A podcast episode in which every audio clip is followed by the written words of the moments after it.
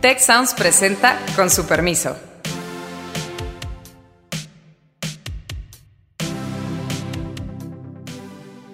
Con su permiso, gracias por acompañarnos. Estados Unidos arde. La democracia más grande del mundo está en problemas. De eso vamos a hablar en esta ocasión a pesar de ser un sistema de salud costosísimo en Estados Unidos, la verdad es que hay amplios segmentos de la población que no tienen acceso. Más o menos 60% de los republicanos apoya esa, esa estrategia de mano dura, cuando normalmente son 80 o más por ciento de republicanos de, que dan ese apoyo. Pero no hace esfuerzo más que en sus temas, eso es lo terrorífico. Solo hace esfuerzo para inaugurar dos bocas. Para Trump es su sobrevivencia lo que está de por medio, e incluso eh, si se arriesga va acabar en la cárcel. Queridos colegas, pues eh, Estados Unidos, nuestro vecino, la democracia más grande, más consolidada de la historia de la civilización, podemos eh, decirlo así, está viviendo un momento crítico. No solamente tiene una tasa de contagios y de fallecimientos más alta per cápita que prácticamente cualquier país del mundo, sino que además en el contexto de una pérdida de empleos estrepitosa y que no pareciera detenerse, estamos viviendo los episodios de violencia social y racial más impresionantes pues en muchos, muchos años, incluyendo toques de queda en muchas ciudades, desde luego en la capital Washington, pero también en Nueva York y a lo largo y ancho de todo el territorio. La primera pregunta es qué está pasando, qué nos lo explica, hasta dónde va a llegar esto y después espero tengamos un poquito de tiempo para ver si eso nos tiene lecciones para nuestro país. ¿Quién me sigue, queridos colegas? Adelante. Pues a mí me parece que estamos viendo dos fenómenos, uno digamos muy viejo, muy estructural, sobre el que se monta pues el presidente que tienen hoy. Voy a explicarlo. Estados Unidos no ha logrado superar los costos de todos tipos que supuso el esclavismo. El hecho de que una parte importante de su población son los herederos de esos esclavos, recordemos que mientras que México pues, prohibió la esclavitud desde su independencia, Estados Unidos tuvo que vivir hasta la guerra civil para liberar a los esclavos y todos sabemos que esa liberación fue más bien ficticia y que a través de diversos mecanismos tuvo que llegar pues, los años 60 y la expansión de los derechos y la intervención de los gobiernos federales en el sur para tratar de generar un piso de derechos verdaderos para la población afroamericana. Y si bien hoy están mucho mejor que hace 40 años, hay en todos los indicadores señales de enorme preocupación. Empezando por la crisis del COVID, Alejandro, pues todos sabemos que el porcentaje de muertos mayor respecto a su pedazo de la población son los afroamericanos. Incluso hay quienes creen que el gobierno de Trump se dejó de preocupar por los muertos tanto cuando vio que se estaban muriendo los afroamericanos. Hay una historia de racismo de las autoridades policíacas y de otro orden, es horrenda. En Florida, eh, hay reglas muy estrictas de que no puedes votar si estuviste en la cárcel y eso lleva a que un porcentaje amplísimo de los afroamericanos no puedan votar y podríamos llevar mucho rato en esta discusión. Hay un problema estructural. Pero por supuesto lo que estamos viendo es que pues, los gobiernos cosechan lo que siembran. Si tú siembras una política inconsistente porque no crees en la evidencia, porque estás todo el tiempo preocupado por tu posición política o porque tienes prisa para reabrir, te tardas en cerrar, pues el problema sanitario se hace más grave. Si cuando hay un problema, en vez de buscar cerrar los puentes, los atizas aún más, como hizo el presidente Trump, pues la suma de las dos cosas está llevando ese país a esa crisis que tú dices. Quizás se puede simbolizar por esta cosa horrenda, impropia sin duda de un país democrático, que es agarrar a garrotazos, a bolas de, de goma, a unos pacíficos, eh, una, una, gente que protestaba pacíficamente enfrente de la Casa Blanca, porque el presidente, su soberana alteza, quería ir a la iglesia que estaba enfrente para hacer uno de los ejercicios más ridículos de, eh, mostrarnos saber qué hacer con las manos, con una Biblia que cargaba y no sabía muy bien qué quería decir. Entonces creo que estamos frente a una suma de problemas que no hace nada fácil resolver esto, Alejandro. Pero me extendí, creo, perdón. Sí, yo creo que hay que a este análisis eh, que incluye aquí dos factores muy importantes, como tú mencionas, Carlos, el racismo por una parte, por otra parte, pues la política de Trump que generando odio, pues es lo que, lo que realmente se recibe. Eh, hay que añadir un factor más. Yo creo que los Estados Unidos se suman en ese contexto a todo un grupo de países que prácticamente desde la segunda mitad del año 2018 han vivido una, un escalamiento de manifestaciones de descontento social que precisamente eh, se ha visto de esta forma. Las manifestaciones masivas, que en muchas ocasiones abarcan prácticamente todo el país, con elementos de violencia y quizás no tanta claridad en algunas ocasiones qué es lo que quieren. Eh, por otra parte, pues hay una chispa que prende, ¿no? Lo hemos visto en Francia, por ejemplo, con el tema de los chalecos amarillos a partir de 2018, varios meses de manifestaciones, porque pues el gobierno decidió eh, por ahí poner un impuesto a, los, em, a las energías eh, convencionales. Lo hemos visto también en Chile, por ejemplo, ¿no? Cuando el gobierno decide pues subir los precios de, em, de, los billetes de metro. Y así se podría multiplicar. Lo hemos visto en Europa, lo hemos visto también en Asia, en el contexto de Hong Kong, en otros países. Lo hemos visto en América Latina todo el año 2019 los Estados Unidos, se puede decir, estuvieron, nos podría parecer como que fuera de este, de este contexto, ahora vemos que no. Y justamente el tema de que estamos en el contexto de eh, coronavirus, eh, la pandemia, la crisis económica que ha afectado tanto a los eh, Estados Unidos, entonces esa, esa chispa que fue el asesinato de Floyd, por, por, los funcionarios, por, por, por, la policía, por una parte es la chispa que pues generó todo este fuego que estamos viendo. Y efectivamente la salida, la solución no es fácil, sobre todo que estamos en el contexto también electoral, a prácticamente, pues creo que 150 días de las elecciones. Entonces, en ese sentido, pues eh, hay todo un conjunto de factores que están aquí jugando o que están aquí, digamos, en, en juego eh, y que eh, pueden llevar incluso a un cambio radical en la Casa Blanca. Y es lo que obviamente teme Trump. Ahora, otra lección que se podría sacar de lo que hemos visto en el mundo desde el año 2018 pasando todo el año 2019, es que normalmente la estrategia del gobierno de reaccionar con fuerza a ese tipo de manifestaciones ha generado la continuidad de las, de las manifestaciones, o sea, ha generado una respuesta de continuidad de mayor violencia. Entonces, en ese sentido, eh, la verdad es que mis eh, pronósticos para, para lo que va a pasar eh, en las próximas semanas con, en los Estados Unidos no son tan positivos, o sea, seguramente iremos viendo, observando pues esa continuidad de las manifestaciones. ¿Qué tanto está relacionado esto con la parte económica y cuál sería el impacto de la recuperación?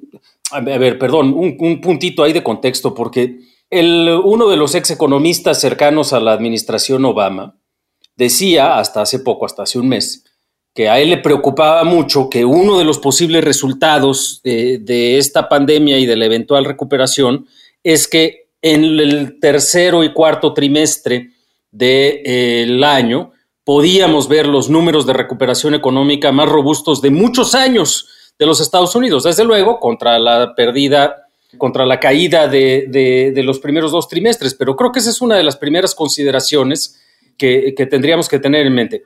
Sin duda una recuperación. Primero, esto va a tener un cierto impacto en la recuperación, no tengo idea cuánto, porque todavía no sabemos, uno, cuánto va a durar, y dos, no sabemos qué impacto va a tener en la propia pandemia, porque esto de andarse reuniendo todos juntos en una marcha, pues tiene sus implicaciones eh, en términos epidemiológicos. Pero en todo caso, por más rápida que fuera la recuperación, Alejandro, yo no veo cómo le alcance en noviembre para poder decir que las cosas están bien. O sea, se han perdido más de 40 millones de empleos. Estos 150 días que faltan para las elecciones no los van a recuperar. Y yo creo que la elección va a pasar por otro lado, Alejandro. La elección va a pasar en Estados Unidos por si Trump va a poder envolverse en el discurso de law and order, de ley y orden que es algo que Nixon, que quizás quien más se parezca en el contexto de su segunda elección, hizo muy eficazmente. Hay algún estudio por ahí que está en el New York Times de cómo a Nixon le fue mejor en los distritos que estaban cerca donde había habido disturbios, porque la gente cuya propiedad había sido afectada o había visto estos disturbios, pues querían eso, ley y orden, que es algo que en México ningún candidato nunca pudo capturar bien como un grito de, electoral eficaz, que en Brasil lo capturó muy bien Bolsonaro.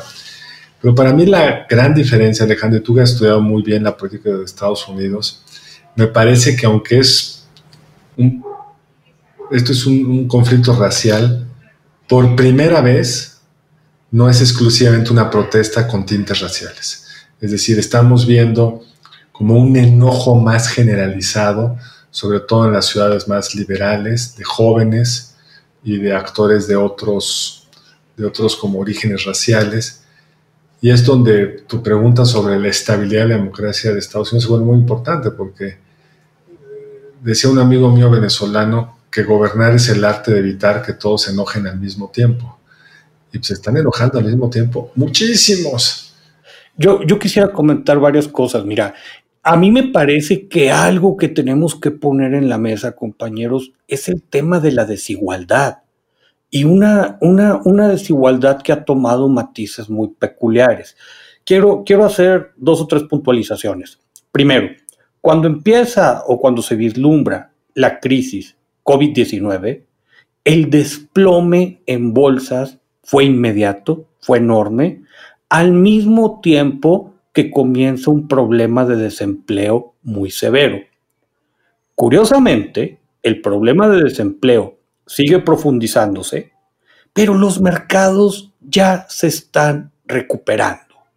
Entonces, esto nos recuerda mucho lo que sucedió en la crisis de 2008-2009, donde el golpe inicial fue parejo, pero post-crisis los grupos de mayores ingresos en Estados Unidos tuvieron una recuperación extraordinaria y hubo una clase media, media baja, con profundos efectos estructurales.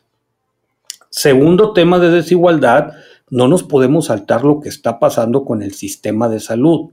A pesar de ser un sistema de salud costosísimo en Estados Unidos, la verdad es que hay amplios segmentos de la población que no tienen acceso a estos sistemas. Entonces, cuando se te viene una crisis como la que estamos viviendo actual, económico, sanitaria, pues de repente estas diferencias se profundizan. Eh, Trump podía presumir hasta ahorita que la economía había tenido durante sus primeros años de, su gobierno un, desempeño bastante, bastante bueno, al menos en términos, en términos relativos a otros países desarrollados, pero eso se le está cayendo. Me parece que de facto uno de los grandes temas de las elecciones ahora en noviembre va a ser el tema de la desigualdad. Por otra parte, yo creo que también es interesante ver las encuestas de opinión precisamente en esos tiempos eh, tan difíciles en los Estados Unidos y vemos claramente que hay, un 10, eh, hay unos 10 puntos porcentuales de ventaja de Joe Biden, el candidato demócrata, sobre, eh, sobre Trump, lo cual pues es lo que también está enojando mucho al presidente Trump, no cabe ninguna duda.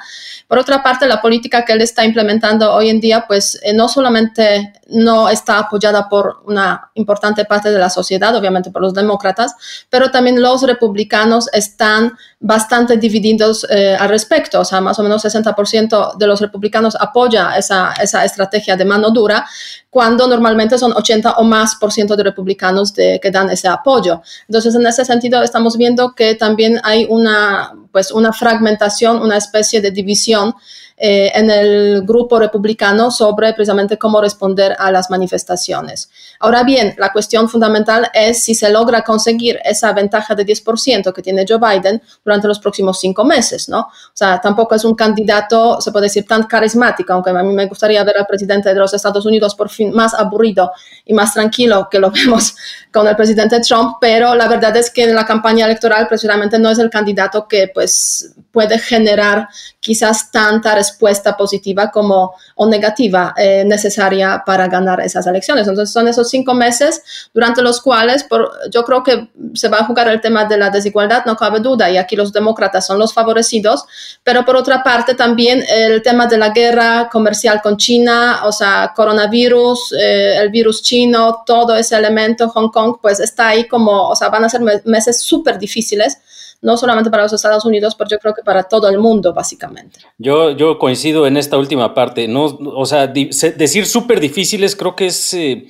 eh, eh, se queda corto, la verdad, Beata, porque yo pienso, a ver, hombre, todos los gobiernos de todo el mundo están aprovechando la pandemia para reforzar ciertas tendencias, vamos a decir, algunos de control y otras abiertamente autoritarias. Incluso China lo que está haciendo con Hong Kong, clarísimo, en el en ese contexto, eh, pero uno tras otro están intentando. Unos pueden, otros no les alcanza, pero todos están intentando. Para Trump es su sobrevivencia lo que está de por medio, eh, e incluso eh, si se arriesga va a acabar en la cárcel, pues, porque así ha jugado él el, juego político de la presidencia en su destrucción institucional, digamos. y ciertamente la parte de la bandera económica yo coincido con Héctor, no hay forma, por más que haya una cierta recuperación, no hay forma que no le cobren el desastre generado por la pandemia, porque Estados Unidos es, el, es uno de los países con peores resultados per cápita en términos de el número de contagiados, el número de muertes, eh, el número de desempleados, eh, y a pesar de que están distribuyendo una enorme cantidad de recursos para eh, eh, estos propósitos. Hay una gran concentración en cómo se están eh, dispersando, hay muchos problemas en términos de la gente que está teniendo o no acceso a ellos. Y desde luego hay este gran enojo del que hablabas tú, Carlos, al arranque de nuestra conversación, que una parte de ello es estructural, y de hecho, por cierto, vale la pena leer el librito, no sé si ya lo comentamos acá, el de Malcolm Gladwell, de Talking to Strangers, porque no es un libro fácil de describir, pero una de las cosas que explica muy bien es esta tendencia a, lo que hoy se conoce como brutalidad policíaca, que está generalizada en los Estados Unidos y que tiene fundamentalmente como víctimas a los afroamericanos, a los latinos, a cualquier persona que no sea blanca, digamos, en términos generales. Eh, entonces, contra estos factores estructurales es, va a ser muy difícil para Trump tener una bandera, pero sin duda le queda China como bandera. Y sin duda va a atizar la bandera antimexicana más tarde o más temprano. Eh, y creo que también esa parte va a ser muy complicada. Y la va a atizar como lo mostró en este episodio tan brutal justamente de la, de la iglesia en Lafayette Square. Por un lado, apelando a los símbolos más conservadores de, de la derecha religiosa, que increíblemente le sigue siendo relativamente leal, por un lado, eh, y por otro lado, haciendo gala de uso de la fuerza cuando sea indispensable para ese propósito simbólico de imagen, de comunicación tan aparentemente absurdo. Entonces, sí creo que vamos a vivir, eh, estamos grabando el 3 de junio, de aquí al mes de noviembre, cinco meses verdaderamente peligrosos en el entorno internacional, en nuestro contexto regional y pues para muchas poblaciones eh, y muchos segmentos de la población en los Estados Unidos. No, no va a estar fácil. ¿eh?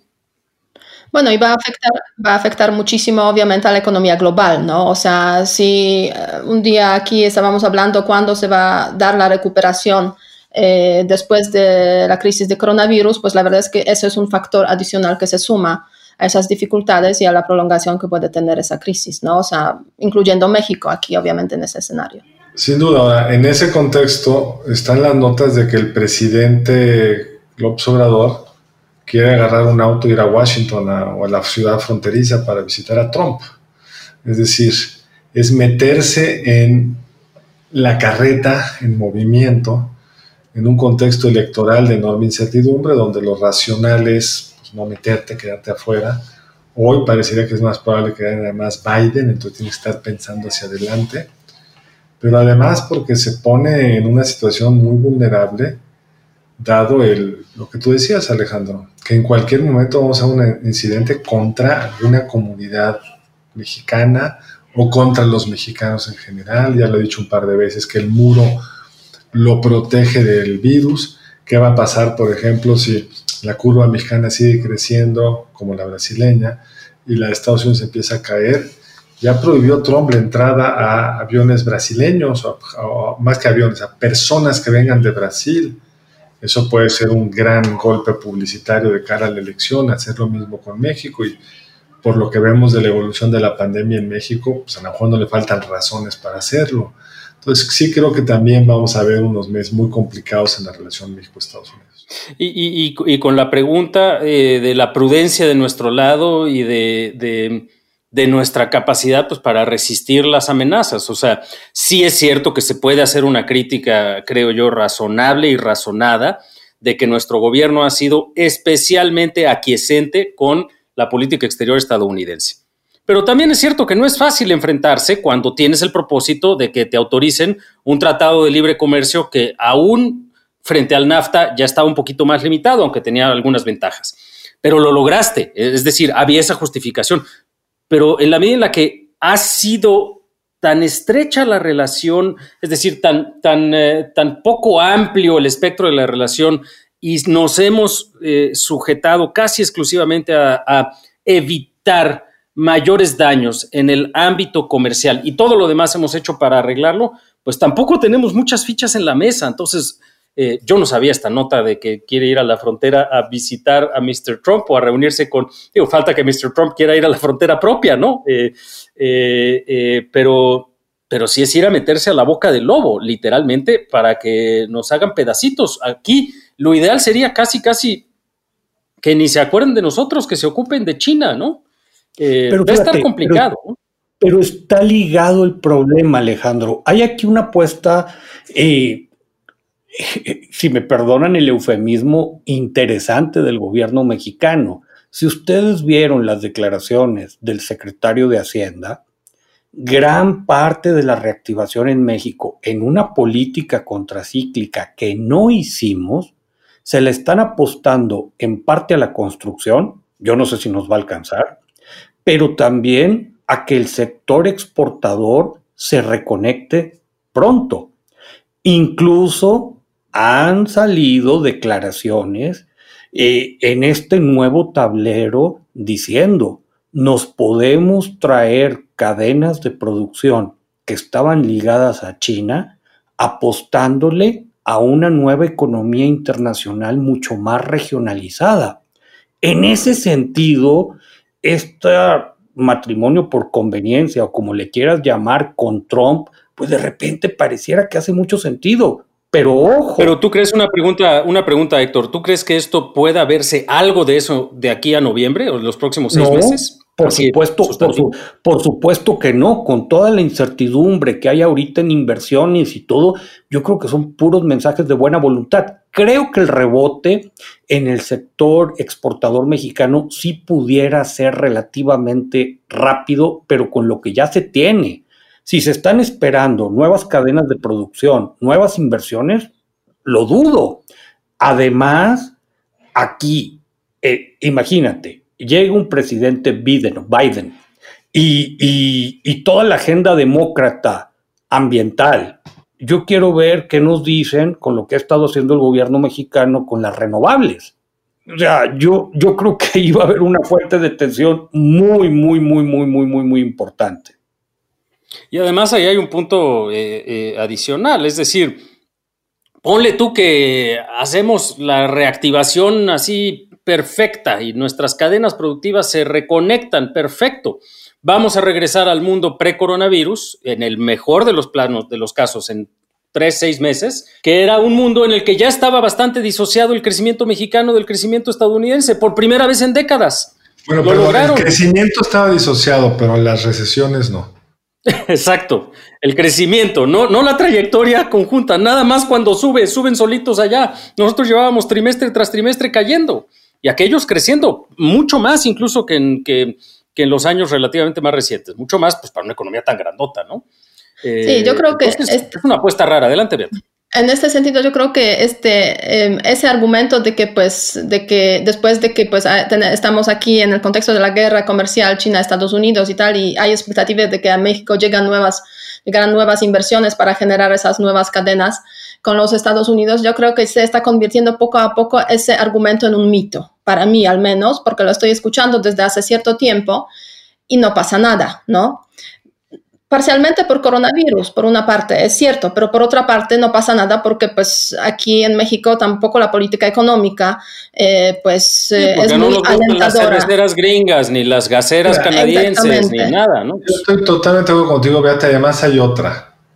La industria va a tomar tiempo en reactivarse.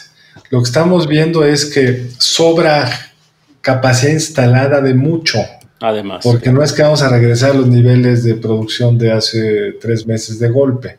Y con esa incertidumbre que tú con corrección apuntas, pues vendrán procesos muy sencillos, pero no lo que requiera una inversión de largo aliento, porque no sabes si te cambian las reglas, si te hacen un referéndum, no sabes nada. Y además creo que la situación de salud pública en México, la, la infección, pues va a seguir un curso muy distinto al de los países que lo han logrado contener, porque estamos en un mundo rarísimo, estamos abriendo el país con muchos más contagiados circulando por las calles que cuando lo cerramos. Entonces, ¿cuál es el destino de eso? Pues seguramente un rebote horrendo en unos meses. Entonces, no veo cómo se puedan materializar esas, esas este, esperanzas.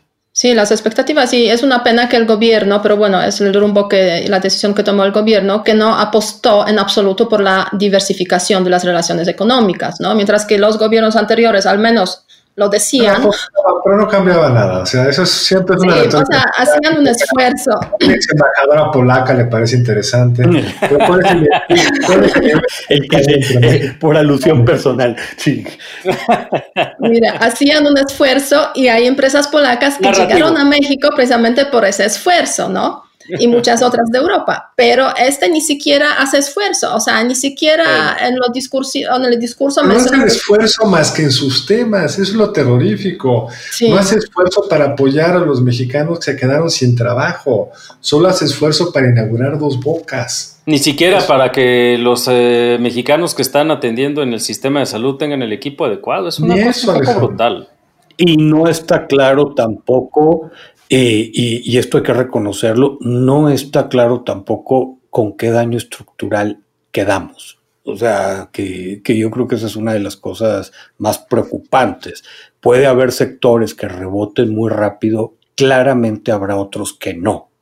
Y entonces, pues, muchas dudas. Tenemos, tenemos que cerrar. Con su permiso les pido dos cosas. Primero a nuestra audiencia que conteste nuestra pregunta en redes sociales y es una pregunta muy sencilla. ¿Quién cree que le convenga más a México como presidente de los Estados Unidos? Joe Biden o Donald Trump. Y a ustedes, queridos colegas, em, que atiendan mi pregunta con la que arranqué y quería cerrar este programa. ¿Qué lecciones de lo que ha ocurrido esta última semana en los Estados Unidos eh, se quedan para nuestro contexto eh, político mexicano? Adelante, quien quiera responder. Carlos, adelante. Pues lo primero sería que Recordarán quizá aquella intervención que el presidente, todavía candidato, hizo en la acción de banqueros en abril de 2018 cuando decía, pues si desamarran al tigre ahí se los encargo, ¿eh?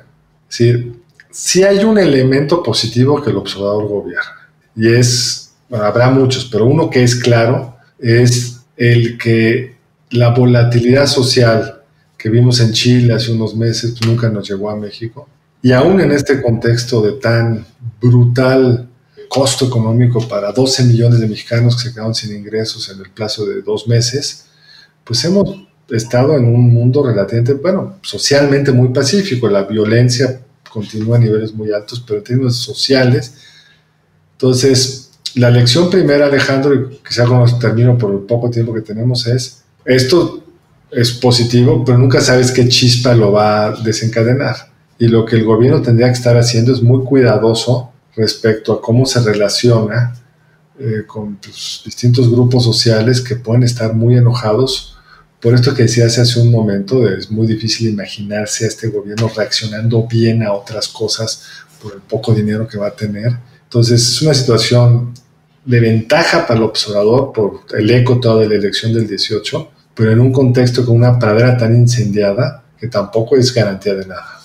Mira, yo creo que este, mm, siguiendo un poco con este, con este comentario que, que acaba de hacer Carlos, es cierto que gracias a la elección de, de, AMLO como presidente de México, México se salvó, se puede decir, de, esa, de que esa rabia social saliera a las calles. Y eso es un punto positivo. Ahora bien, el entorno está ardiendo el entorno más importante para México, es decir, los Estados Unidos en ese contexto, y eso pues en los próximos meses va a afectar también a la situación eh, de México en términos políticos, económicos, sociales, y nos tenemos que preparar, yo creo, en esa segunda mitad del año para tiempos extremadamente difíciles en este hemisferio, o sea, en América del Norte y este hemisferio, eh, y en general en el mundo. Así que recuperación económica tan anhelada por todos se va a retrasar seguramente. Y a mi modo de ver, pues ojalá lleguemos eh, el año próximo al aburrimiento y Joe Biden tranquilizará a todos en ese contexto. Yo me quedo, yo, yo me quedo con ese comentario, con ese comentario que, que hace Beata Alejandro. Eh, me llama mucho la atención de que todo mundo se imagina a Biden como el presidente más aburrido que pudiera suceder yo pregunto de manera muy sincera, ¿quién no quiere un poquito de aburrimiento?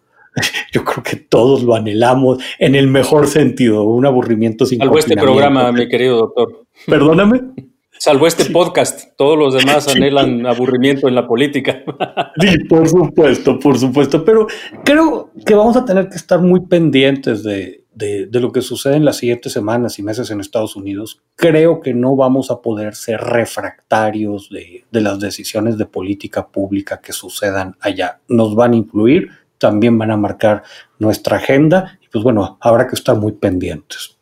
Eh, muchas gracias. Para mí la lección es que mm, algo de lo que decía Carlos es importante. Hay un cierto grado de mesura en la presidencia de López Obrador, en la relación bilateral que creo que va a ser muy apreciada en estos seis meses tan complejos, tan difíciles, y que por el otro lado, pues ojalá fuese la mesura con la que se tratan muchos de los temas domésticos. Ciertamente no es el caso.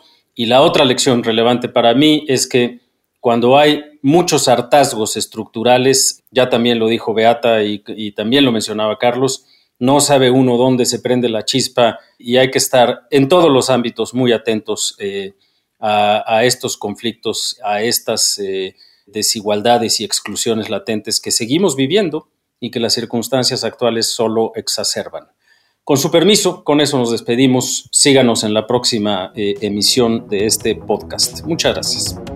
Muchas gracias al equipo del Tecnológico de Monterrey y de Tech Sounds. Productor ejecutivo de Tech Sounds, Miguel Mejía. Productora de Con su permiso, Alejandra Molina y postproducción, Max Pérez. Les invitamos a escuchar el siguiente episodio de Con su permiso y el resto de programas de Tech Sounds en los canales de su preferencia.